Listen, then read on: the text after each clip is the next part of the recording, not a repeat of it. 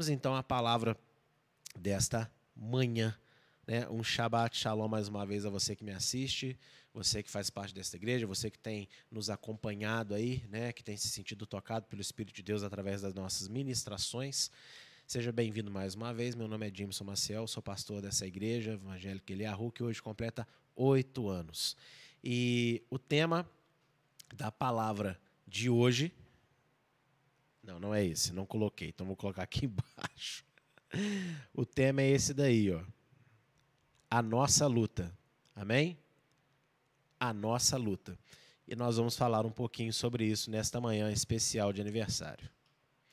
E eu quero ler com os irmãos Gálatas 5, né, de 16 a 18, que diz o seguinte: Digo, porém, andem pelo espírito, e não cumprirão os desejos da carne, porque a carne luta contra o espírito, e o espírito contra a carne, e estes opõem-se um ao outro, para que não façam o que querem. Mas, se são guiados pelo espírito, não estão debaixo da lei. O apóstolo Paulo aconselha que crentes, salvos e remidos no sangue de Yeshua, devem viver suas vidas, ou seja, agir, falar, pensar, sentir e decidir na direção do Espírito Santo, pois há uma luta diária dentro de cada pessoa entre fazer a vontade de Deus ou se render à vontade da carne. Meu querido, minha querida, você que me assiste aí nesta manhã, você que está celebrando conosco esse oitavo aniversário de igreja, é, temos um espírito novo, mas temos ainda né, um coração, um corpo não glorificado. E todos nós, sem exceção, sofremos essa luta diariamente entre fazer aquilo que nós queremos, entre fazer aquilo que o mundo considera normal ou fazer aquilo que verdadeiramente é normal, que é a vontade, a palavra de Deus. E esse texto de Paulo é um pouco enigmático, nós vamos desvendar ele um pouquinho nesta manhã porque ele fala né, que as pessoas guiadas pelo Espírito não estão debaixo da lei. Ou seja, será que isso significa então que quem anda no Espírito Santo não precisa guardar nenhum tipo de lei? Né? Eu já te adianto que não é nada disso que Paulo está dizendo, mas nós vamos seguir aí, você vai entender. Agora, ele, tem, ele, usa uma linguagem que eu acho fascinante. É quase como se Paulo tivesse escrito uma poesia com as suas palavras, na minha humilde opinião. Tá? É, ele diz que a carne se opõe ao espírito e o espírito se opõe à carne para que a gente não faça né, o que nós queremos. Ou seja, a carne tenta nos desanimar quando queremos fazer a vontade de Deus. E o Espírito Santo nos entristece quando queremos fazer a vontade da carne. E é uma luta que todos nós carregamos, mas no nome de Yeshua é uma luta vencida, porque ele venceu. Amém? Nós não precisamos vencer, ele já venceu. Nos basta então termos fé no nome do nosso Salvador e entender essas coisas. Para que se possa andar no Espírito, é necessário entender quem Ele é e o que Ele faz na vida das pessoas. É, o entendimento da obra do Espírito Santo é muito importante, porque na nossa geração, né, nos dias atuais, eu vejo muitas pessoas falando do mover do Espírito, se dizendo cheio do Espírito de Deus, porém, contudo, entretanto, todavia, conquanto que não tem Espírito Santo nenhum ali. E as pessoas, por não saberem quem Deus é e o que o Espírito dele faz, tudo aquilo que teoricamente arrepia o pelinho do braço, né, ou a nuca, fala que é Deus fazendo, fala que é Deus falando. Mas será mesmo? Não, não será não. O Espírito Santo, do hebraico Rua Adonai, foi renomeado nas cópias da Sagrada Escritura que foram feitas no exílio babilônico com a finalidade de impedir os pagãos de blasfemarem o nome de Deus, passando a ser chamado pela expressão Rua Hakodesh, que significa vento ou fôlego do santo, ou de santidade. Você entender originalmente, né? O que significa Espírito Santo já é muito interessante. Porque, primeiro, é o Espírito de Deus, ele é o próprio Deus. Segundo, no, quando os judeus, né, é, cativos na Babilônia, começaram a fazer cópias, alterando o nome de Deus nas escrituras para que os os gentios, né, os babilônicos não blasfemassem o nome, eles começaram então a colocar uma expressão chamada Rua Hakodesh, em vez de Rua Adonai, né? E Hakodesh significa vento, fôlego do santo. Então, vamos lá, né? Prova valendo doce, né? 2 mais 2 é igual a quanto? Ou seja, o espírito, o vento, o fôlego santo de Deus gera o que na vida das pessoas, gente? Santidade. Não é verdade? Santidade. Por isso que ele luta contra a vontade da carne dentro de nós. Então, a obra do Espírito de Deus, de forma muito básica, é gerar santidade. Aí alguém fala assim: ah, mas não é, é convencer do pecado, juízo da justiça? Isso é o quê? Isso, isso visa fazer o que em você? Só te dar informação? Não, te santificar. Então, primeira hashtag desta manhã: o Espírito Santo santifica. Amém? Ou é S santifica, né? O Espírito Santo. Aleluia. O Espírito Santo leva o crente a viver na mesma essência de Deus, refletir em atitudes tudo aquilo que o Pai é e igualmente é Yeshua, seu filho. Ou seja, o Espírito Santo, ele quer fazer com que nós tenhamos e vivamos na essência do Pai e de, e de Yeshua, o Salvador. E o que o Pai e o Filho são? Amor, luz, bom, eles são bondade, né? são bons, é misericordioso, verdadeiro, justo, fiel e santo. Então Deus é, é tudo isso. Deus quer que você viva em amor, Deus quer que você viva na luz, Deus quer que você seja bom, Deus quer que você seja misericordioso, Deus quer que você seja verdadeiro, Deus quer que você seja justo, Deus quer que você seja fiel e Deus quer que você seja santo. Por quê? Porque agora você é filho dele e ele possui todas essas maravilhosas qualidades. Amém? Então o Espírito Santo está trabalhando para fazer com que você se torne tudo aquilo que Deus também é. Em 1 Coríntios 15, 28, nós temos esse verso, nós encontramos esse versículo né, nos confirmando essa obra maravilhosa. E, quando todas as coisas lhe estiverem sujeitas, então também o mesmo filho se sujeitará àquele que todas as coisas lhe sujeitou, para que Deus seja tudo em todos. E você acha que Deus ele quer ser tudo em todos só no dia que Yeshua voltar? Não. Nesse dia vai ser a plenitude. Mas hoje Deus está trabalhando e deseja muito que você abra a porta do seu coração para que ele se torne tudo em você. Ok? E isso é muito amor. Um Deus que sabe, como diz o pastor Mike na oração ontem que nós fazíamos, um Deus que sabe o nome de cada estrela no céu. Os cientistas que estudam os cosmos não conseguem contar todas as estrelas, mas Deus sabe o nome individual de cada uma delas.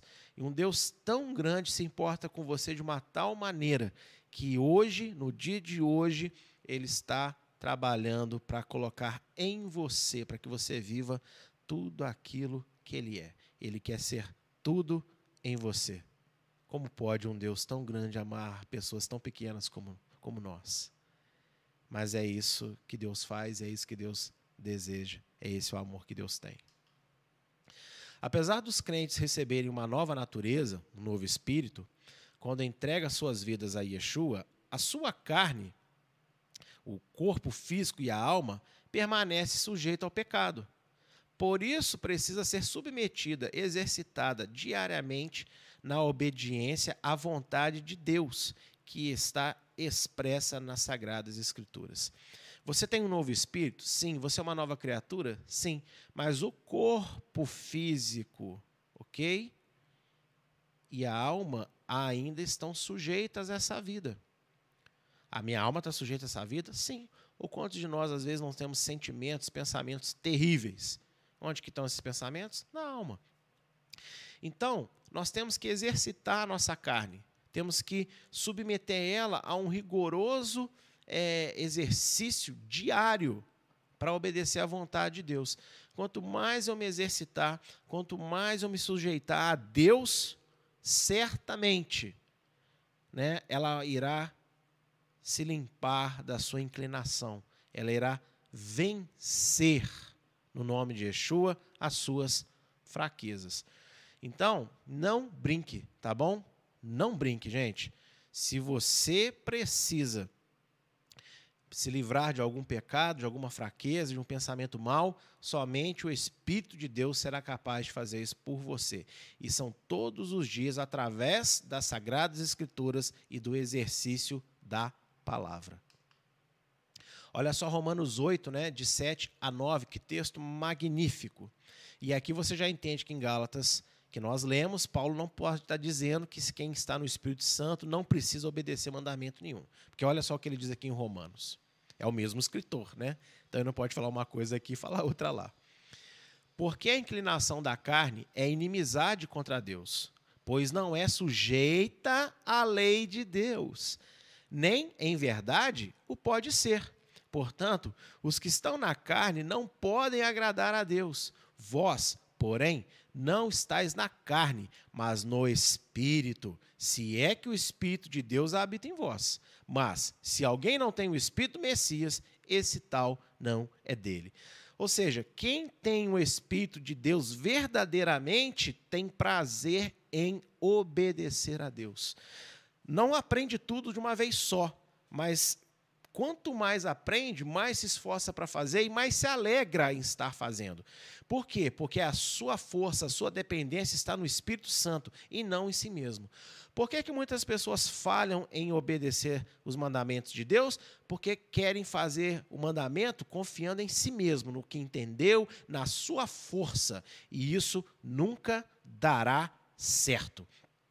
Se nós estamos na carne, nós não conseguimos obedecer e os mandamentos se tornam um peso. A lei de Deus se torna realmente um jugo pesado. Mas se nós estamos realmente afiliados, entrelaçados, unidos, simbioticamente ali conectados com o Espírito de Deus, então nós podemos até não entender o mandamento, mas nós queremos fazer, nós choramos a Deus quando falhamos, porque nós então fazemos a vontade do eterno, que é guardar a sua palavra.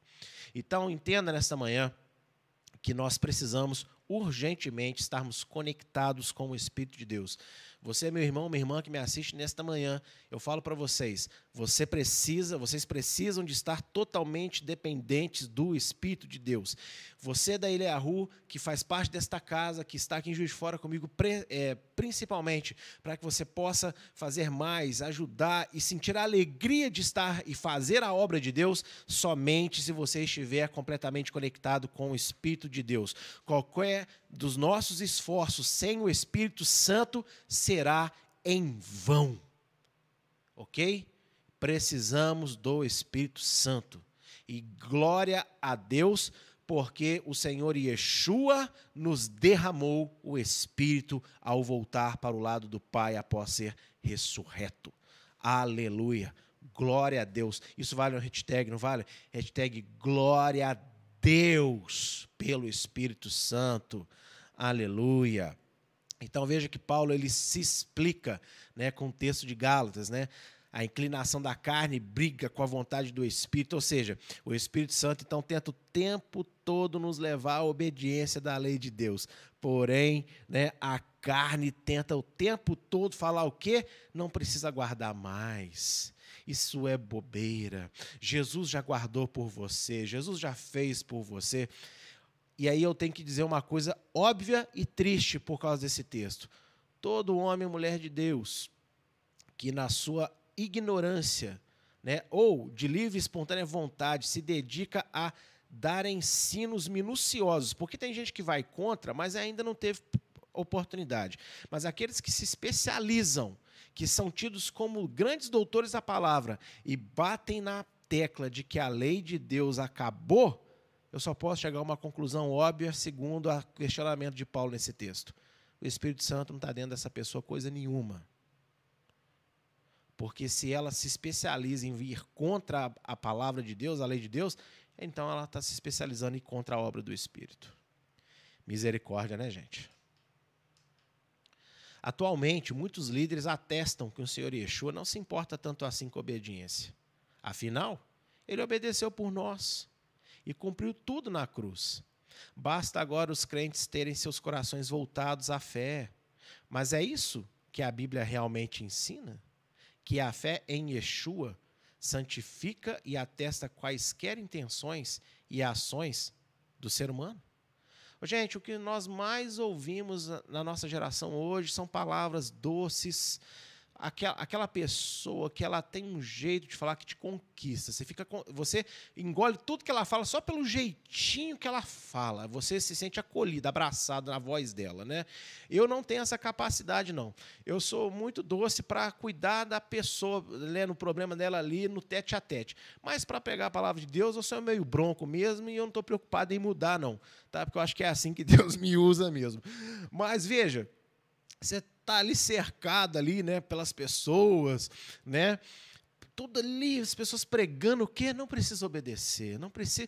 Não, é, é isso é religiosidade, né? Que é, não precisa de tanto esforço. Você está na graça, você está na, na.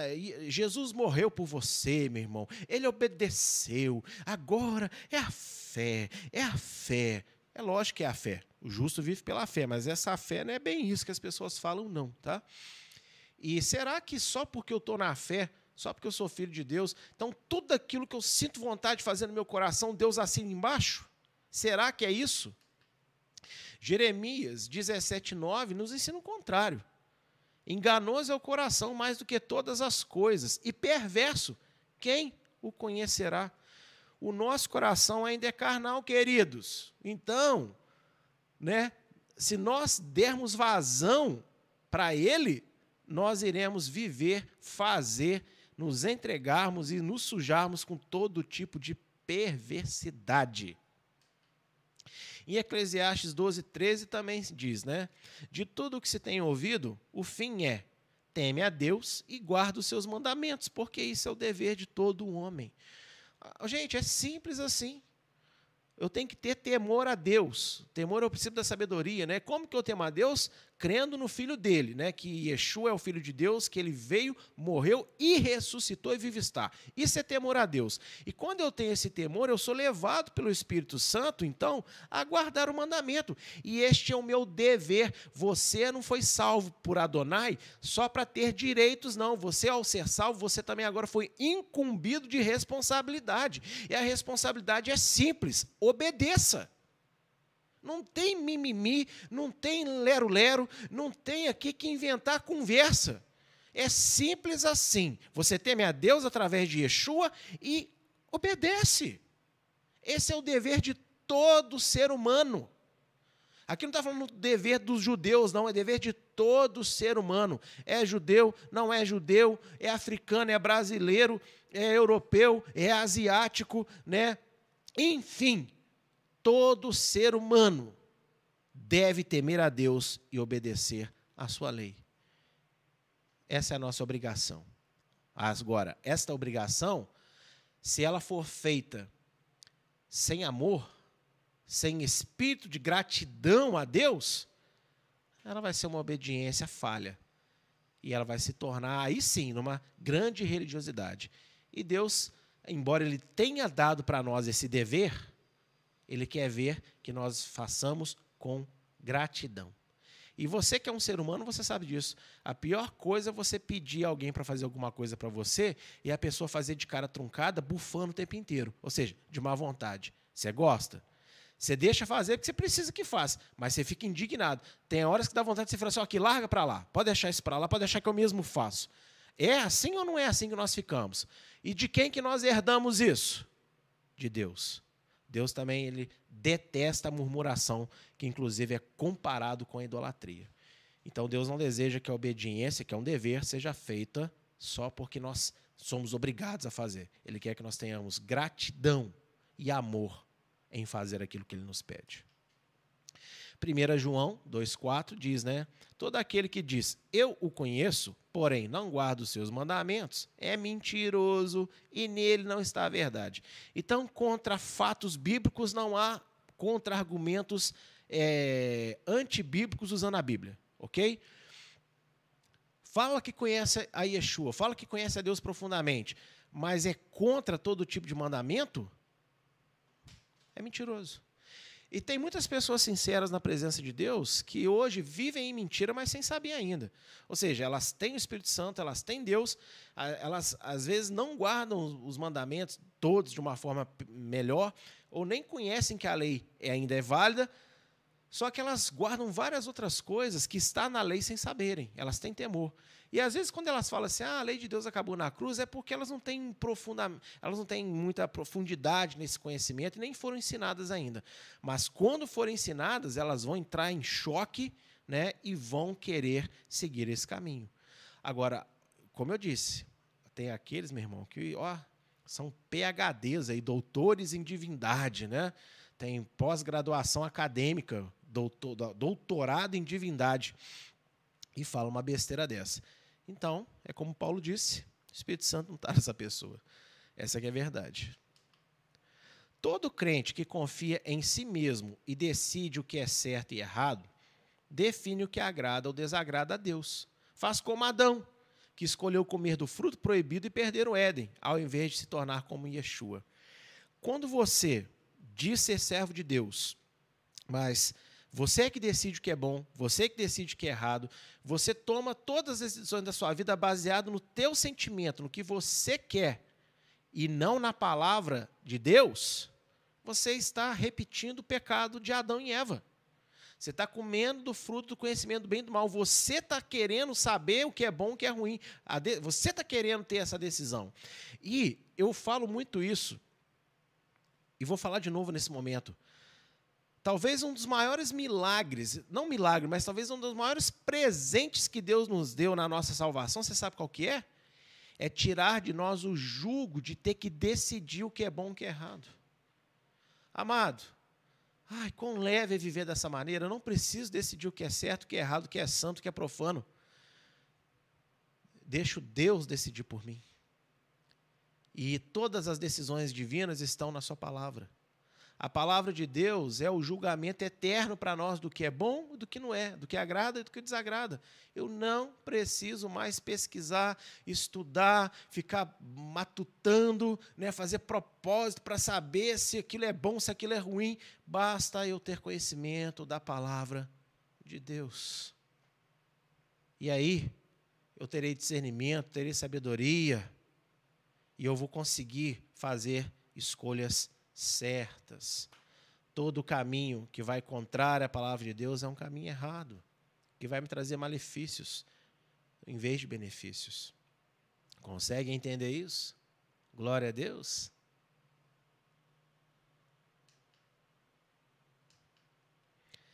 Os que andam no espírito, portanto, são aqueles que aborrecem, que lutam contra as próprias paixões carnais submetendo-se aos mandamentos de Deus em Sua palavra, por fé em seu Filho Yeshua. Então, o que é andar no Espírito? Andar no Espírito é quando você obedece a palavra de Deus pela fé em Yeshua. É, é simples assim. Esse é aquele que anda no Espírito. Se você diz andar no Espírito, mas não, tem prazer na obediência, se faz, faz só por fazer, por medo de ir para o inferno e não porque você gosta de agradar a Deus, né? Você não sente aquela alegria? Então você precisa de orar a Deus, pedir a Deus para regular aí, ó, o teu temor, porque ele está descalibrado, tá bom? Andar no Espírito é simples dessa forma. Você crê em Deus, confia nele e pela fé no Filho dele que te salvou, você então passa a obedecer tudo aquilo que ele ordena na palavra, de Gênesis a Apocalipse. João 15, de 8 a 10, olha o que fala. Nisto é glorificado meu Pai, que deis muito fruto, e assim sereis meus discípulos. Como o Pai me amou, também eu vos amei a vós. Permanecei no meu amor. Se guardardes os meus mandamentos, permanecereis no meu amor, do mesmo modo que tenho guardado os mandamentos de meu Pai e permaneço no seu amor.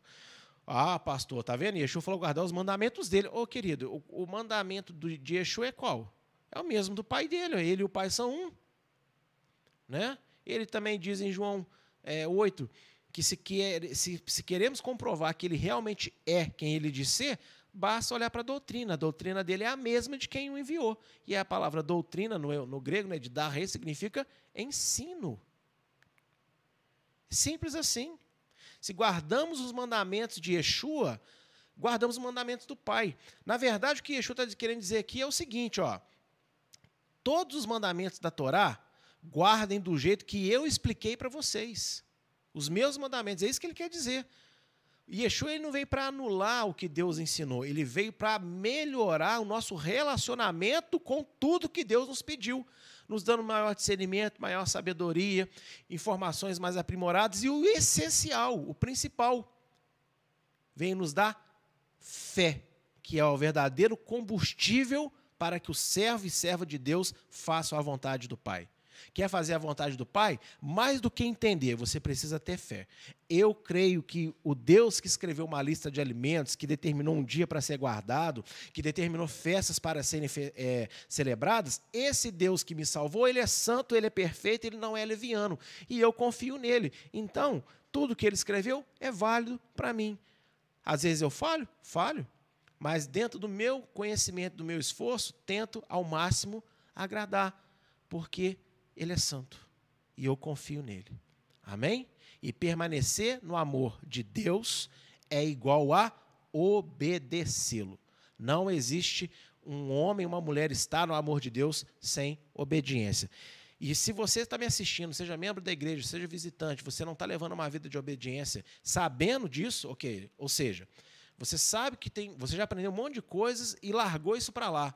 Então é por amor que nessa manhã você está ouvindo essa palavra, porque Deus te ama muito. E apesar de você não estar permanecendo no amor dele, ele está te chamando de volta. Ele fala: volta, filho, volta que eu vou te ajudar a obedecer. E esse é o amor que Deus tem por todos nós.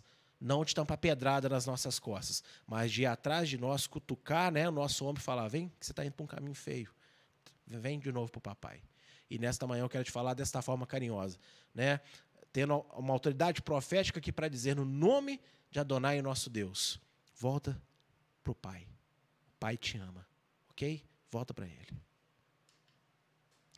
Quanto maior a fé genuína, maior será a prática da palavra. E maior será o temor. E maior a sabedoria.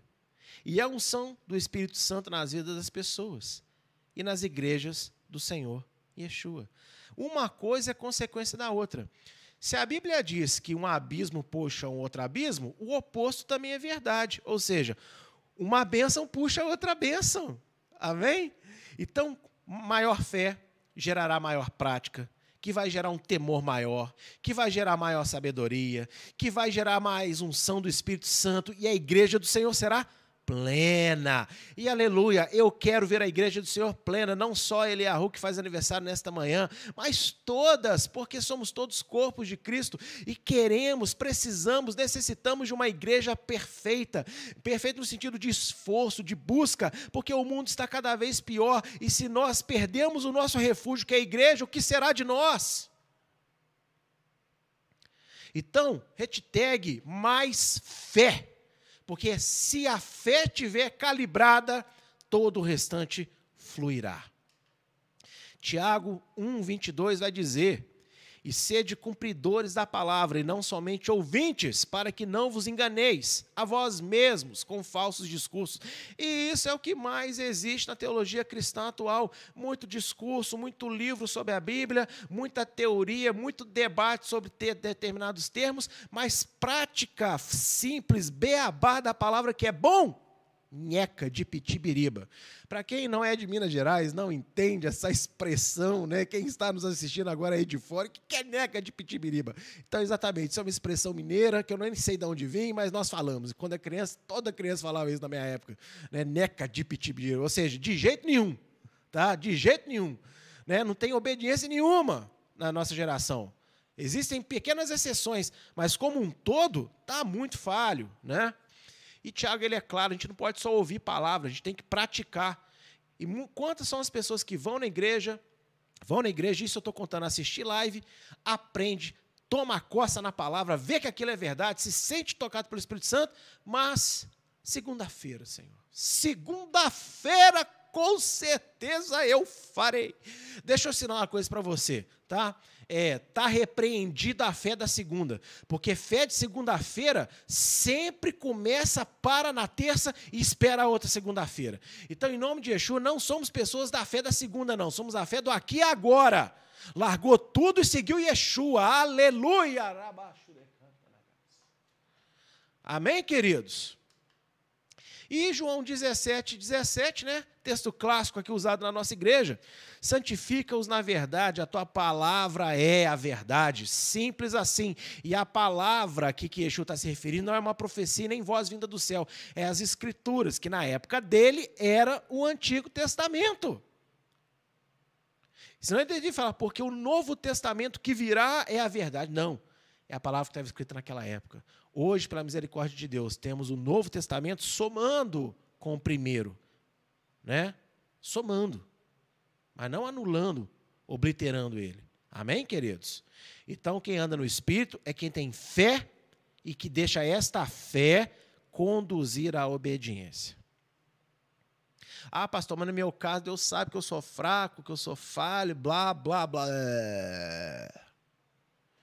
Para isso que Paulo falou. Eu tinha um espinho na carne, e aí, sabe, é, eu pedi a Deus três vezes, e Deus falou comigo assim: a minha graça te basta, Paulo, porque a minha força. Aliás, o meu poder se aperfeiçoa na sua fraqueza. Em outras palavras, não é porque você tem dificuldade, está fraquinho, né, que você não tem condição de fazer. Se você realmente olhar para mim com fé, filho, filha, você vai ver o meu poder se manifestar na sua fraqueza. E você vai ver que você é mais capaz do que você imagina. Embora o Espírito Santo seja o próprio Deus operando nas pessoas, a sua presença pode ser apagada dos corações, caso as escolhas do indivíduo e da comunidade levem à desobediência crescente das Escrituras. Gente, o Espírito Santo é o próprio Deus, ele habita em nós.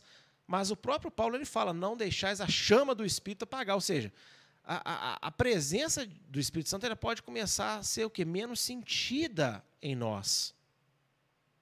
Se as nossas decisões forem contrárias à palavra de Deus, individualmente e coletivamente. E aqui eu quero que você entenda que é por isso que o pastor James muitas vezes ele contraria você que está me assistindo aqui nessa manhã.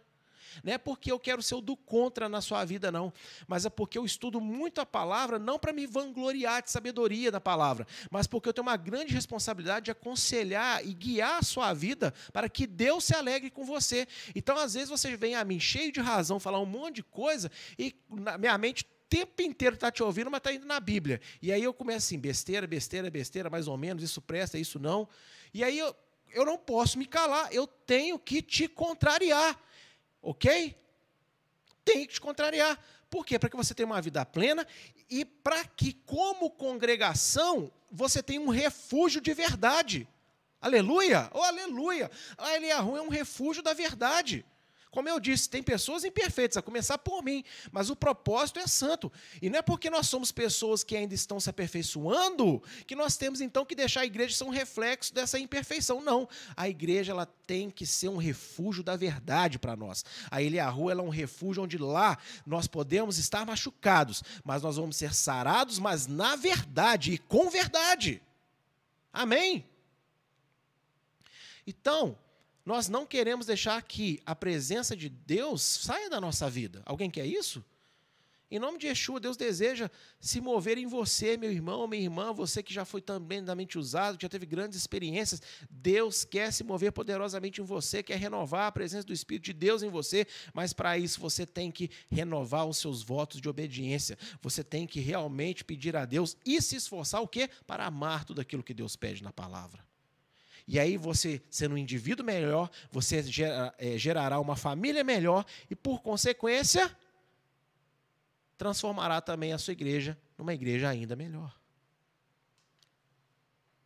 Isaías 29, 13 diz: Adonai disse: Visto que este povo se aproxima de mim e com sua boca e com seus lábios me honra, mas o seu coração está longe de mim, e o seu temor para comigo consigo, consiste só em mandamento de homens que maquinalmente ou roboticamente aprendeu.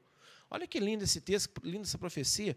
E isso aqui tem dois sentidos. Primeiro, quando as pessoas, em vez de obedecer a Deus, obedecem só às tradições, e a igreja cristã hoje se diz muito livre de tradição, né? A tradição acabou na cruz. Mas o que mais tem dentro de igreja cristã no mundo é tradição não bíblica.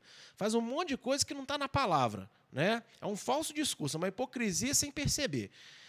E Então, quando nós fazemos tudo aquilo que não é bíblico como se fosse de Deus, já está errado. Mas isso aqui também tem um sentido de quando a pessoa obedece à lei de Deus de forma errada.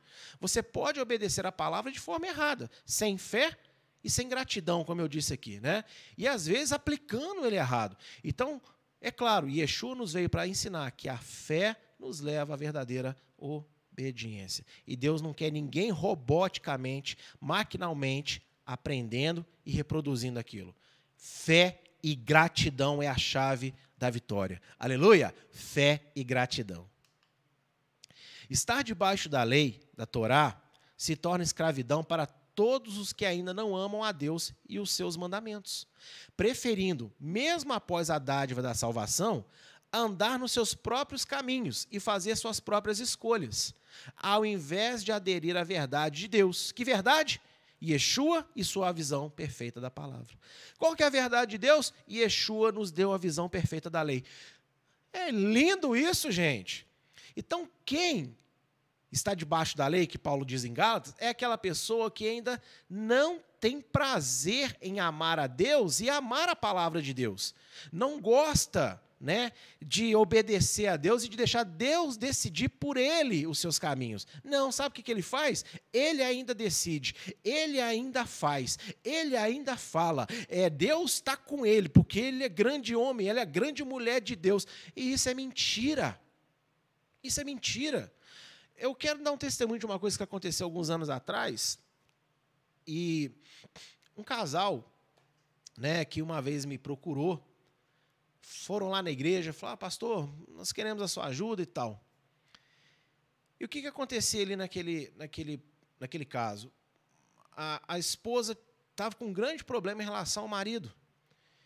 E Deus me levou a conversar primeiro com a esposa, eu conversei, Deus fez ali o propósito, só que nada mudou, porque não houve confissão daquele erro. E uma irmã, ou conversando com uma irmã que, me, que foi na visita comigo, eu falei com ela assim: temos que conversar agora com o marido. E ela começou a falar em nome de Adonai para mim. Servo, quem foi que disse que o pecado tem que ser confessado assim? Se confessou para mim, já está tratado. Onde está na minha palavra? E na mesma hora eu fui em Tiago. Quando Tiago fala, confessar os pecados uns aos outros. E eu deixei passar, acho que um mês, quase dois meses ali orando e tal. Aí um dia o marido com a esposa entra na minha sala lá na igreja, me procuraram de novo, fala assim: queremos fazer um jejum, nos ajude. Deus só falou comigo assim: você vai jejuar, passar fome à toa, você já sabe o que você tem que fazer. E eu falei assim, mas Senhor, e aquela vez que o Senhor falou na boca daquela mulher? Eu falei assim, eu não falei na boca dela, não, falei na tua mente, porque eu te dei o texto exato para contradizer aquela falsa profecia. E aquela mulher, ela é tremendamente usada por Deus. Porém, naquele dia não vigiou. Então, amados, entenda isso. Quando a verdade veio para aquele casal, tudo se renovou, tudo se fez novo, a restauração completa. E precisou o quê? Palavra. E olha uma coisa simples: confessar o pecado para quem você ofendeu. E quanta gente não consegue confessar o pecado, não consegue admitir a própria culpa. Quando admite, admite pela metade. Eu fiz, mas é porque você fez isso, porque você falou aquilo, ou porque você não fez aquilo outro. Meu amigo, erro é erro, você não tem que jogar para cima de ninguém. Você tinha a opção também de não fazer e você fez. Então, o que, o que nos aperfeiçoa, o que faz com que a gente ande no espírito é andar na palavra de Deus. OK? É andar na palavra de Deus. E a palavra do Senhor Yeshua é perfeita. Ele nos deu a visão perfeita sobre a Bíblia Sagrada. Em Mateus 28, de 19 a 20, a parte A do versículo diz: Portanto, ide, fazei discípulos de todas as nações, batizando-os em nome do Pai, do Filho e do Espírito Santo, ensinando-os a guardar todas as coisas que vos tenho dito. Está vendo? Não é só batizar e agora vive pela graça, não obedecer aos ensinamentos do grande mestre. Amém? E eu já fiz é, essa parte aqui desse estudo da manhã, eu já fiz uma, uma ou duas vezes na igreja, mas achei muito pertinente mostrar de novo aqui agora. Os dez mandamentos e o discernimento para se conhecer quem anda na carne e quem anda no espírito. Né? Dentro dos dez mandamentos, a gente pode fazer aqui uma avaliação pessoal nessa manhã. Lembrando que em 1 Coríntios 11, de 31 e 32, fala o seguinte: olha, porque se nós julgássemos a nós mesmos, não seríamos julgados. Mas quando somos julgados, somos repreendidos pelo Senhor, para não sermos condenados com o mundo. O que, que Paulo está querendo dizer nesse texto que parece confuso? a palavra que está sendo pregada nessa manhã, e principalmente o que eu vou falar aqui à frente, avalie-se e veja aonde você está falho. Se você está falho e viu que está falho, é o Espírito Santo de Deus te corrigindo. Aceita a correção e muda. Amém? Que aí quem está de fora vai parar de julgar você.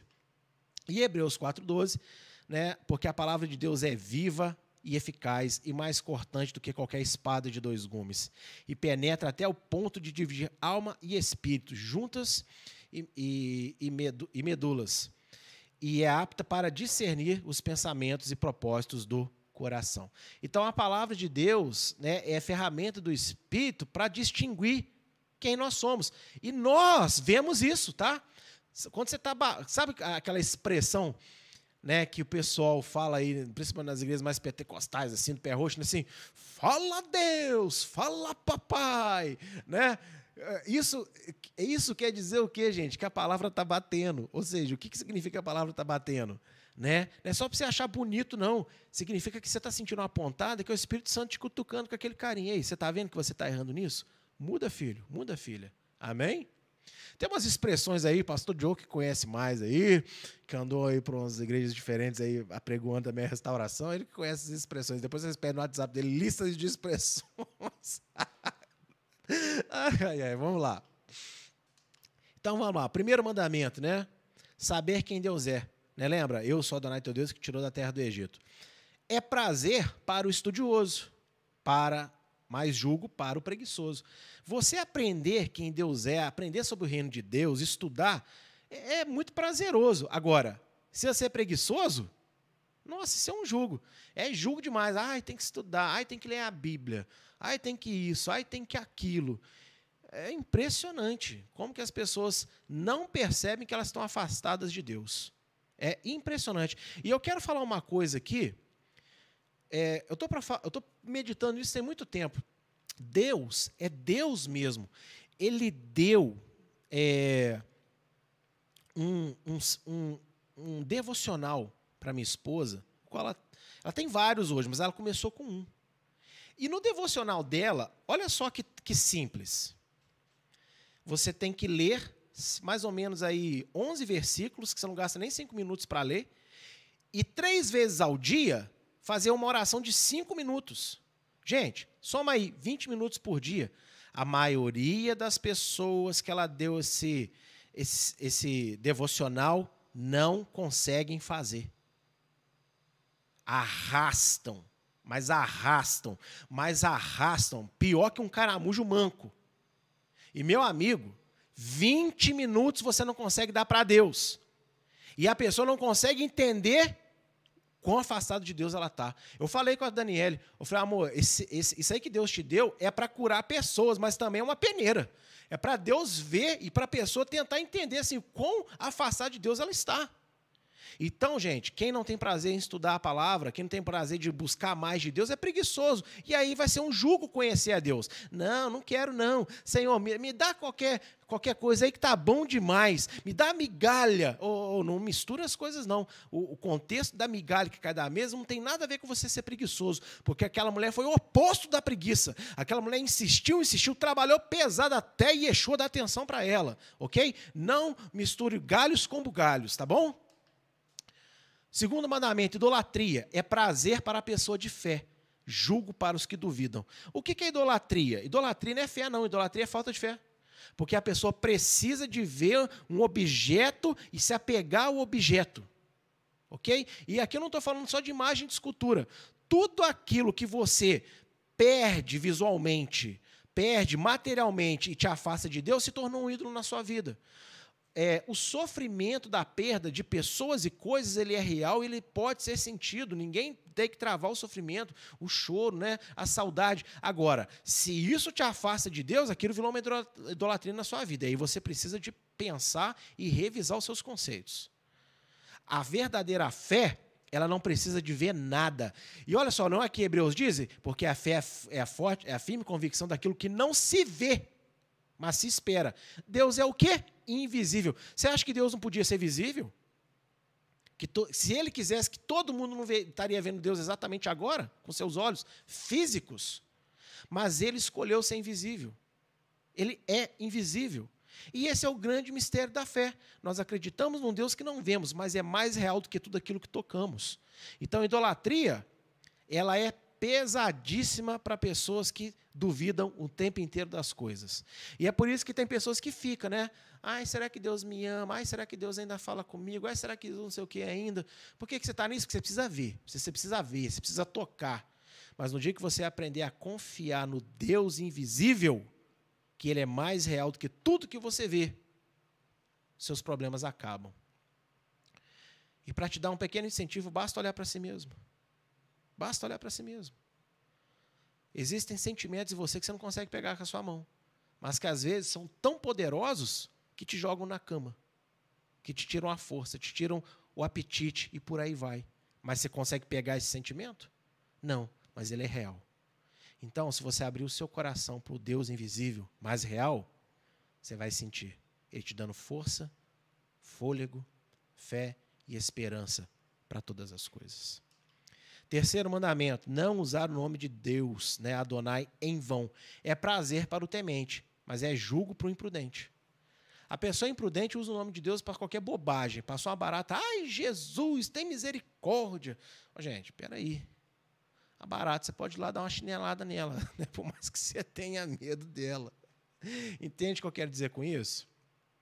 Tem pessoas que não têm temor nenhum para falar de Deus. E eu aqui eu vou falar, é muito complicado quando as pessoas colocam o nome de Deus nos seus negócios, é, em determinadas coisas, e ali elas não têm honestidade para lidar com aquelas coisas. Está blasfemando o nome de Deus, né? Lá, lá em Cabo Frio tem uma carrocinha típica na feirinha lá que chama é, a Carajé Pentecostal. Ou vontade de bater no dono daquela carroça. Por quê? Eu acredito no poder de Pentecostes, né, no derramamento do Espírito. E aí, o que, que vai acontecer se eu comer o acarajé? Será que eu vou sair rodapiando no espírito? Né? Será que eu vou sair falando em línguas, profetizando se eu comer o acarajé dele? Porque, entenda, é, ao colocar esse nome na carrozinha dele, ele fez pouco do mover de Deus, do derramamento do Espírito em Atos 2. Ah, enfim. Quarto mandamento: sábado. Prazer para os que confiam, mas é um jugo para os ansiosos. Que isso, pastor? É, você é ansioso, você não consegue confiar que você vai trabalhar seis dias e no sétimo você não precisa fazer nada, que Deus vai cuidar de você. Não, não, a nossa geração hoje é outra, o mundo agora está diferente, Deus vai entender. Não, Deus não vai entender, não. A única coisa que ele entende é que você não confia nele, que ele é o Criador, que ele sabe o que faz. Se você é empregado e é chamado para trabalhar, é uma coisa. Agora, se está no teu poder descansar e você não descansa porque você tem medo de ficar pobre, a verdade é que você é ansioso e não confia tanto assim em Deus. E eu acho que essa pandemia, é, eu pensei nisso aqui agora eu acredito que meu pensamento vem inspirado pelo Espírito de Deus. Se tem uma coisa que essa pandemia está fazendo com a sociedade, especialmente a brasileira, é impedir que pessoas trabalhem. E mesmo quem está trabalhando tem várias restrições mas está se submetendo, está tendo que fazer. E eu acho que é como se Deus estivesse gritando para a humanidade: vocês são capazes de ficar cinco meses em casa, são capazes de fechar as lojas, são capazes de fazer ficar uma semana em lockdown por causa de medo de um vírus, mas não são capazes de guardar um dia na semana porque eu sou o Deus de vocês. Aleluia e misericórdia. Cinco, honrar pai e mãe, prazer para os generosos, julgo para os avarentos. Porque honrar não é só dar respeito, honrar também é cuidar, né? materialmente, fisicamente. Então, se você é generoso, você cuida do seu pai e da sua mãe. Mas se você é uma pessoa avarenta, apegada às verdades, às coisas, apegado aos bens materiais, a essa vida, aos prazeres da carne, você não honra teu pai e tua mãe. E é impossível a vida de qualquer pessoa ir para frente desonrando pai e mãe. Não é só mãe, não, tá? Pai também. Inclusive, para a mãe te gerar, você veio primeiro do teu pai. E aí entrou no óvulozinho da tua mãe. Tá bom? Então, tem que honrar pai e mãe. Ponto. Você não pode preterir um lado e desonrar o outro. As duas partes têm que receber respeito por igual. Sexto mandamento: não matar. Prazer ao pacífico, jugo para o irado e violento. Não, então a pessoa violenta, ela mata, mata com faca, com revólver, com bazuca, com carro, mata com palavras, não é assim? Mas o pacífico não. Ele tem prazer em não matar. Sétimo mandamento, não adulterar. Ele é prazer para quem se domina, mas é julgo para o abrasado. Infelizmente, né, vivemos uma geração que o tempo inteiro está instigando nossos instintos e aí, quando nós estamos abrasados não controlamos o nosso abrasamento, a gente né, adultera ou comete fornicações aí também. Mas se nós aprendemos a ter domínio próprio, né, que é, é um, uma das qualidades do Espírito de Deus em Gálatas, que Paulo nos ensina, aliás, em Efésios, não, Gálatas mesmo, perdão. Então, nós então conseguiremos não adulterar. E o adultério não é só homem com a mulher, não. Você pode adulterar o teu, é, o teu relacionamento com o teu patrão, você pode adulterar o teu relacionamento com Deus, você pode adulterar o teu relacionamento com teu pai, com os teus irmãos, ok? Então, domine a vontade de fazer aquilo que é contrário ao normal dos relacionamentos.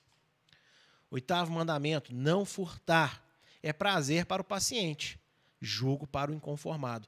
Você sabe o que é o roubo? Ah, roubo é necessidade. Não. Nem todo necessitado rouba o roubo ele é inconformidade. Você está passando a necessidade e você não se conforma com ela. Então você se dá ao direito de roubar. Mas se você é paciente, você espera em Deus. E ainda que você morra, mas você vai estar com o eterno. E Yeshua deu uma parábola sobre isso. Existia um homem que estava na porta de um, de um, de um rico, né? esse homem chamava Eliezer, ou seja, Deus é a minha, é a minha justiça, é a minha confiança. Né? Aliás, eu confio em Deus, né, Eliezer? Eu confio em Deus. E ele morreu pobre, cheio de chagas no meio da rua. Ou seja, não é porque ele morava no meio da rua que ele se dava o direito de roubar. Então, roubo não é necessidade. Roubo é inconformidade. Tá bom? Você acha que aquele é seu direito, mas como você não está tendo, então você vai lá e pega. Tá bom? 9. Não dar falso testemunho. É prazer para o justo, jogo para o mentiroso.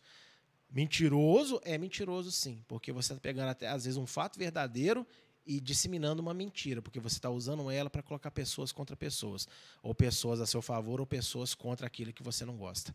Então, o falso testemunho ele é prazer para as pessoas justas, mas o mentiroso, ó, terrível. A, a língua coça para falar de alguém. E o décimo mandamento, né? Não cobiçar. Ele é prazer para o agradecido, mas é julgo para o rebelde. A pessoa agradecida, ela não fica nunca cobiçando o que é do outro, mas a pessoa rebelde, ela fica cobiçando. Ela queria ter, por que, que ele tem, por que, que eu não tenho? Por que, que Deus falou com ele e não falou comigo? E por aí, aí vai. Então, cada um examina a si mesmo aí dentro dessa lista, tá bom? E baseado nessa mensagem, eu tenho agora uma, uma conclusão que, na verdade, é uma mensagem especial a toda Eliahu e amigos você que me assiste e você que faz parte dessa casa. Levanta os dois ouvidinhos aí, porque agora eu vou dar um recado pessoal de aniversário baseado nesta palavra, sobre andar no Espírito. E aprendemos nesta manhã o que é andar no Espírito. Ter fé no Salvador e essa fé nos leva a obedecer os mandamentos de Deus. Passei aqui os dez mandamentos para vocês, para vocês terem uma noção de como que isso se aplica na prática, ok? E agora eu quero dar um recado para vocês, baseado na palavra que foi pregada nesta manhã. Hebreus 12, 14 diz assim: segue a paz com todos e a santificação, sem a qual ninguém verá o Senhor. A Igreja Evangélica Liahu completa oito anos de vida, de existência. E a nossa luta continua a mesma, que é levar santidade às vidas das pessoas. E com isso, Deus às suas vidas. O nosso chamado é de pregar santidade. Porque isso é amor. E tudo que nós queremos não é ser chatos, mas é levar santidade para a vida de vocês. E com isso, o próprio Deus ir para a vida de vocês através da santificação. Vejo pessoas que gostam da mensagem, porém não querem praticá-la na nossa história e até os dias de hoje, existem pessoas que estão conosco, gosta de ouvir o que é pregado aqui, dependente de quem pregue, mas não quer praticar aquilo que concorda, que dá amém, que coloca hashtag é isso aí, aleluia. Tem gente que está aqui, mas não quer praticar. Vejo outros que a suportam até onde conseguem, mas que no fundo de suas almas desejam vivenciar um evangelho mais simples, sem tantas regras e obrigações, sem tantos estudos, sem tantas exortações. E estes, quando se afastam, em sua grande maioria, se voltam contra nós tornam-se nossos inimigos, inventam mentiras, calúnias e nos tomam por hereges. Eu sei que tem gente que ainda está conosco, mas queria, às vezes, sabe, uma palavra mais doce, uma pregação mais tranquila, aprender uma mensagem mais branda, uma coisa que faz um, um quentinho no coração, chega de tanta instrução, de tanta exortação, não precisa de tanto. Só que eu estou me baseando em Hebreus 12, 14. Sem a santificação, ninguém vai ver Deus. E ninguém é santificado com flores. As pessoas são santificadas através do chicote mesmo, irmão. Desculpa aí se você não gosta dessa verdade, mas é verdade. É o chicote que move o escravo para frente. Ah, eu sou escravo? Não, Yeshua nos libertou. Mas a nossa carne pecadora ainda é escrava dos desejos do mundo. E é por isso que a gente tem que chicotear ela com a palavra, todos os dias. Muitos que já saíram às vezes não tem nada contra nós, mas a maioria ou afasta totalmente de Deus, ou, vai para uma igreja que agora não prega nada disso, né? Por quê? Porque queria fazer tudo aquilo que na Eliahu não conseguia fazer porque se sentia oprimido.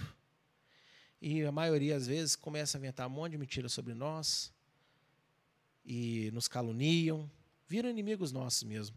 Mas a nossa postura sempre foi e sempre será Todos que saíram, que me perguntam, eu sempre falo a mesma coisa. Ah, decidiram sair, estão na benção. E aqui você nunca vai me ver falando mal de ninguém que saiu, porque eu não ganho nada com isso. E o meu conselho continua o mesmo. Quer falar mal do teu pastor, da sua liderança, da tua igreja? Para que, que você vai dar ouvido? Fala, irmão, vamos conviver numa boa, mas sem falar dessas coisas. Simples assim. Mas vejo também aqueles que amam a Deus Pai, que amam Yeshua, e que buscavam por mais da palavra, que sofrem as perseguições do mundo, mas se esforçam conosco pela verdade, que nos apoiam e quando erramos, ao invés de nos condenar e nos, tomar, e nos transformar nas piores pessoas do mundo, nos ajudam a levantar e a não desanimar. Eu também vejo essas pessoas entre nós que amam a Deus de verdade, que estavam querendo mais de Deus, eu nunca me esqueço no início da Eliarro, quando eu estava passando por um período meio difícil, de dúvidas, porque uma pessoa que naquela época era da igreja me atribulava muito com questionamentos sobre a palavra, se isso que a gente prega é ou não é. E aí Deus trouxe naquela época o pastor Diogo e a Thaisa para nós.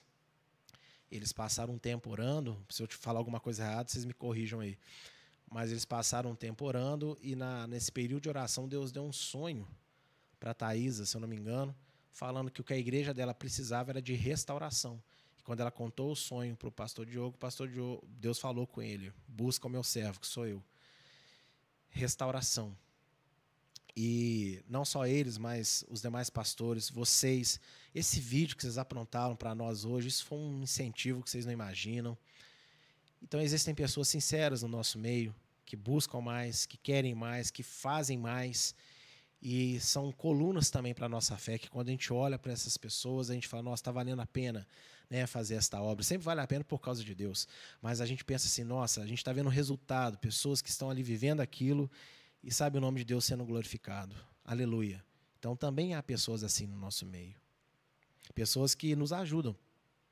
A gente erra também, a gente pastor, né, a gente não é perfeito, não. E quantos às vezes chega para nós, nos ajudam, nos levantam e não nos transformam em vilões só porque erramos, né?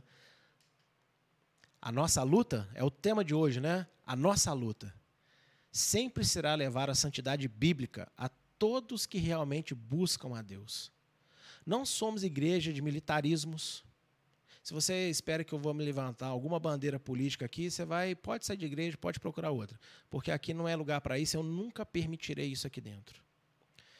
tendências. Nós não somos igreja de tendência. Ah, porque agora o altar está pintado de preto, luz de redevu, aquele clima meio sombrio lá dentro para ficar mais agradável. Esquece. Não somos igreja de achismos e revelações mirabolantes. Né? Que eu mais recebo são videozinhos de pessoas que ninguém sabe de, é, de quem é, de onde veio, com teorias né, esquisitas, conspiracionistas. O que, que você acha, pastor? Eu não acho nada. Eu, se pergunta da Bíblia que eu vou te falar o que, que eu acho. Sabe? E eu não estou aqui para achar nada. Ah, porque eu acho, eu acho. Não, não acho nada.